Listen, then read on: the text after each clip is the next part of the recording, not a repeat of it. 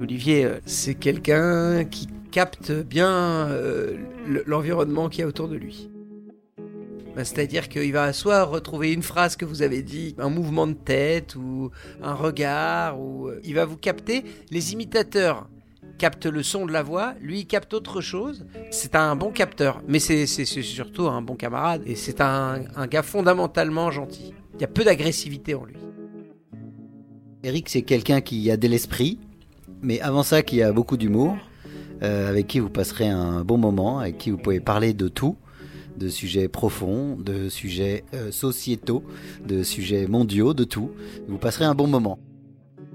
Ah bah c'est une forme d'équilibre, hein. c'est la deuxième jambe quoi. On avance, euh, comment dirais-je, portant l'un sur l'autre quoi. Il me porte et je le porte depuis 25 ans, donc euh, on est on est les deux membres d'un même corps.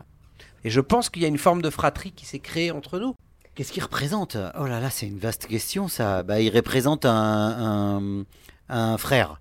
C'est comme un frère. J'imagine que euh, si j'avais un frère, parce que j'ai une sœur, euh, bah, j'ai le même rapport avec ma sœur que j'ai euh, avec lui. C'est un frère que je me suis choisi.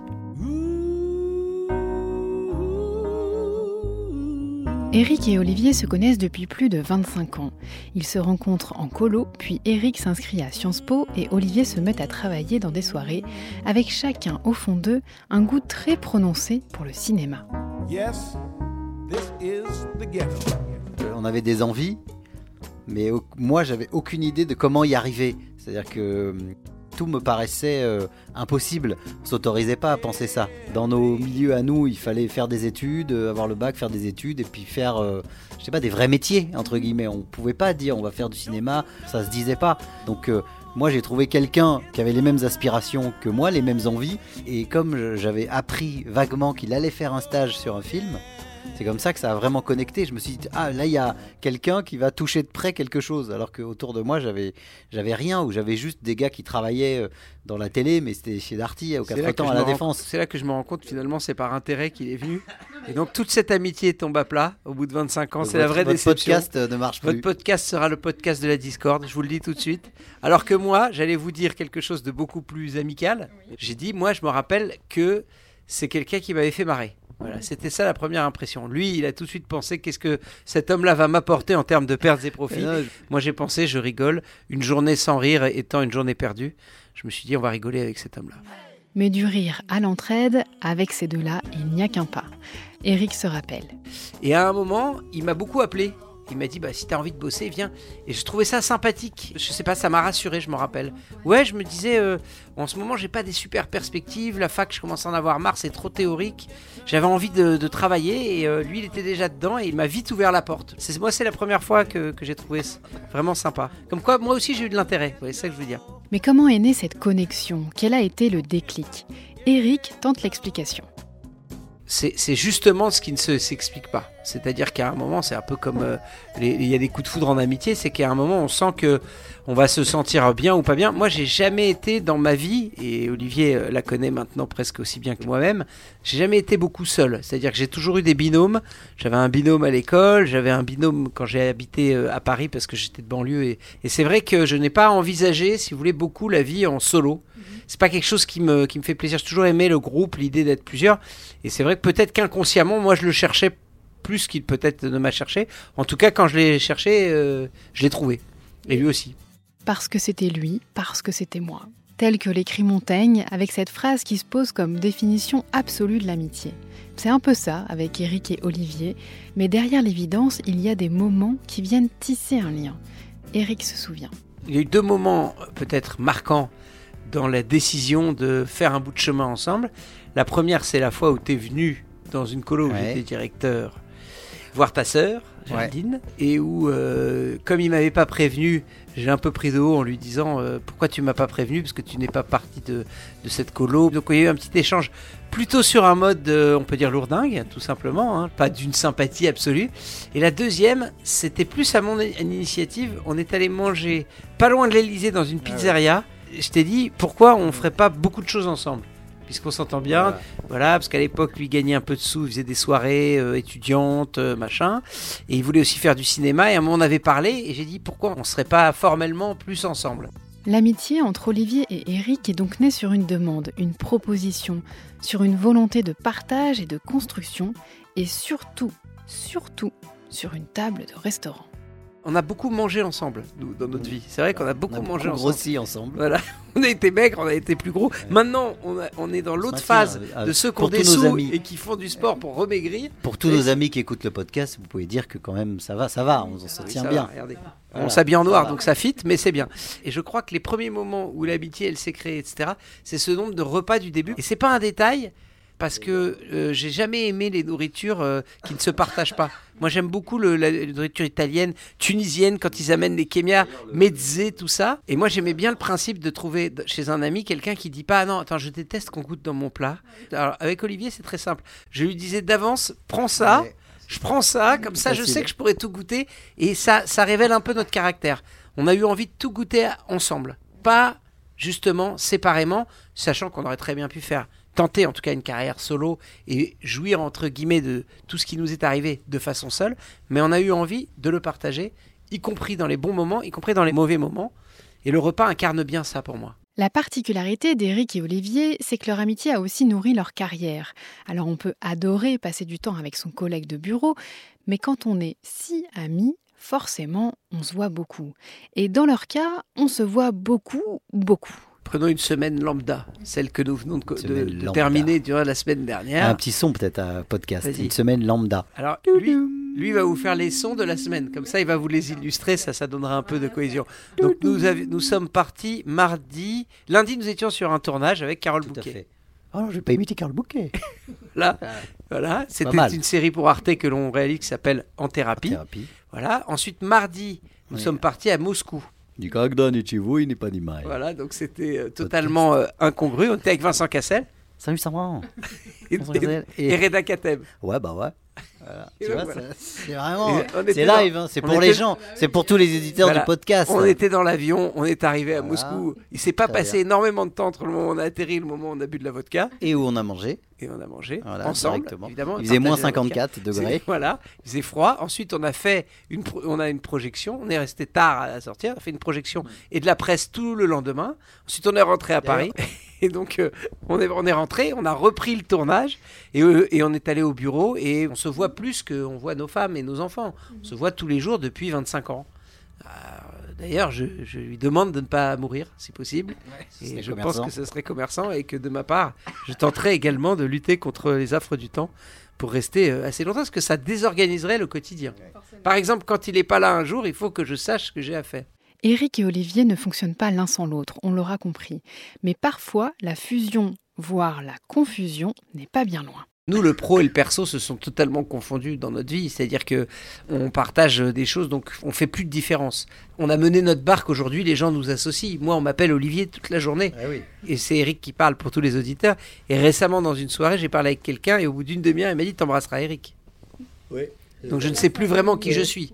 Combien de fois on m'a dit Monsieur Nakache tiens, Dimanche matin j'étais au sport, et un mec m'a dit Est-ce que je peux prendre une photo Monsieur Nakache? Je dis avec plaisir, mais je ne suis pas Monsieur Nakache. Des fois, moi je relève même plus. Hein. Puis des fois, sa femme s'appelle Géraldine et ma sœur s'appelle Géraldine. Donc souvent on me dit embrasse Géraldine, donc on comprend que c'est. Alors je dis oui parce que c'est ma sœur, mais non, c'est sa femme. Enfin, c'est confusant, c'est confusant, très confusant. Ces deux âmes se sont donc rencontrées, même s'il a fallu bien sûr trouver ses marques avant d'atteindre l'équilibre. Une amitié et un duo qui marche, c'est d'abord celui qui a dépassé l'ego. Donc l'ego, il a fallu le dépasser, mais ça, je pense, c'est les six premiers mois où on a commencé à travailler ensemble, parce que je me rappelle d'une grande question existentielle, c'est qui va dire action sur le plateau? Donc est-ce que tu dis moteur, est-ce que je dis action Tout ça, c'est des questions, il faut les passer, mais elles sont tellement loin. Sur un plateau, il y a des codes.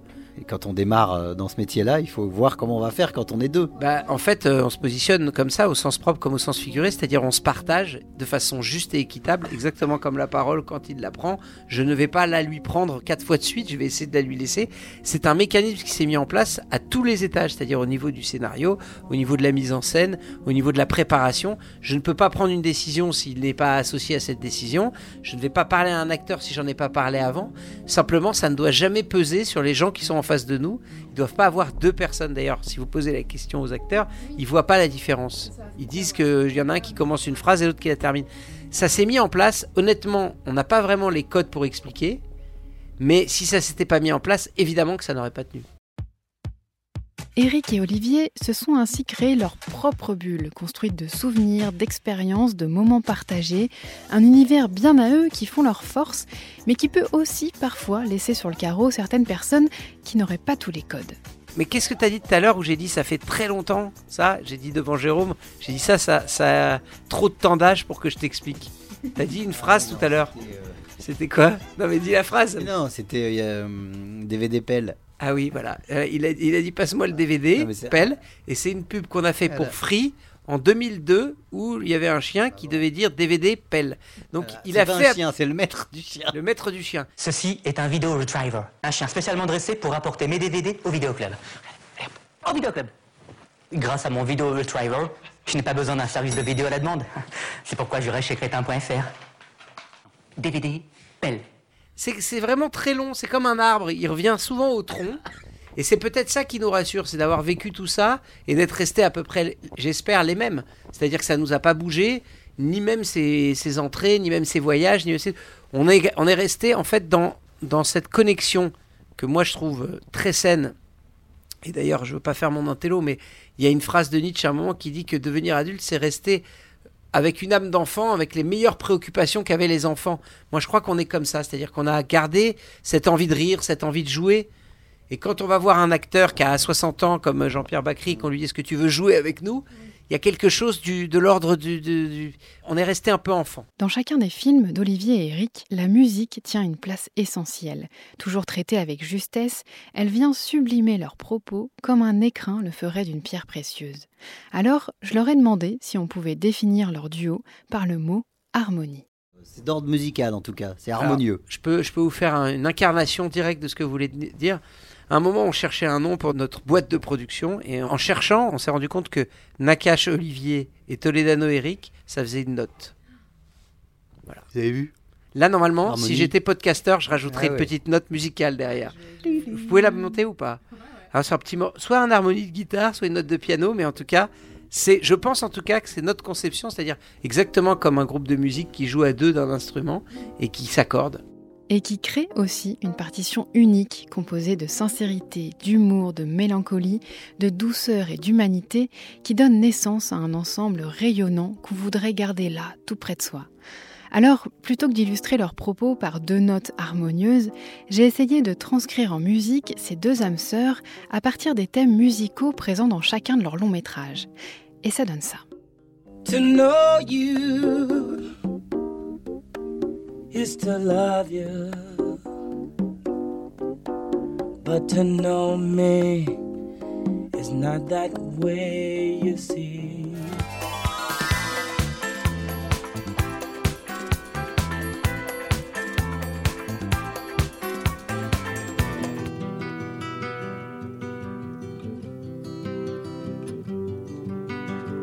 Say it ain't so, Joe,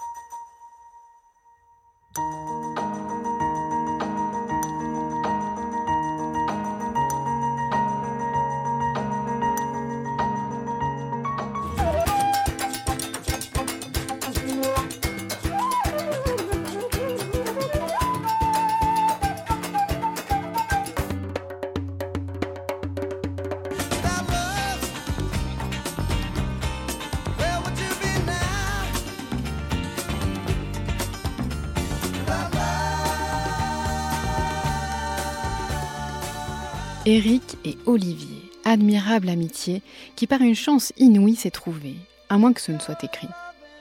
Mais quel bonheur de pouvoir profiter de leur talent uni et de la transcription du pouvoir de cette relation dans l'art qu'ils portent à l'écran. L'amitié, c'est euh, c'est avoir envie de partager tout le temps, dans n'importe quelle condition, à n'importe quel moment, et c'est de n'être concrètement jamais seul quand on prend un bon livre, on n'est pas seul. Quand on, voit un bon film, on n'est pas seul. Mais quand on est avec un pote euh, depuis aussi longtemps, on a carrément oublié le sentiment de solitude, qui est quand même celui qu'on fuit le plus sur cette planète. C'est compliqué ces questions. L'amitié c'est, j'en sais rien, c'est vous qui pouvez le dire. Je sais pas, c'est de trouver euh, quelqu'un pour euh, partager plein de choses qui ne seraient pas altérées par toutes les péripéties de la vie. Eh, attends, si j'ai quelque chose.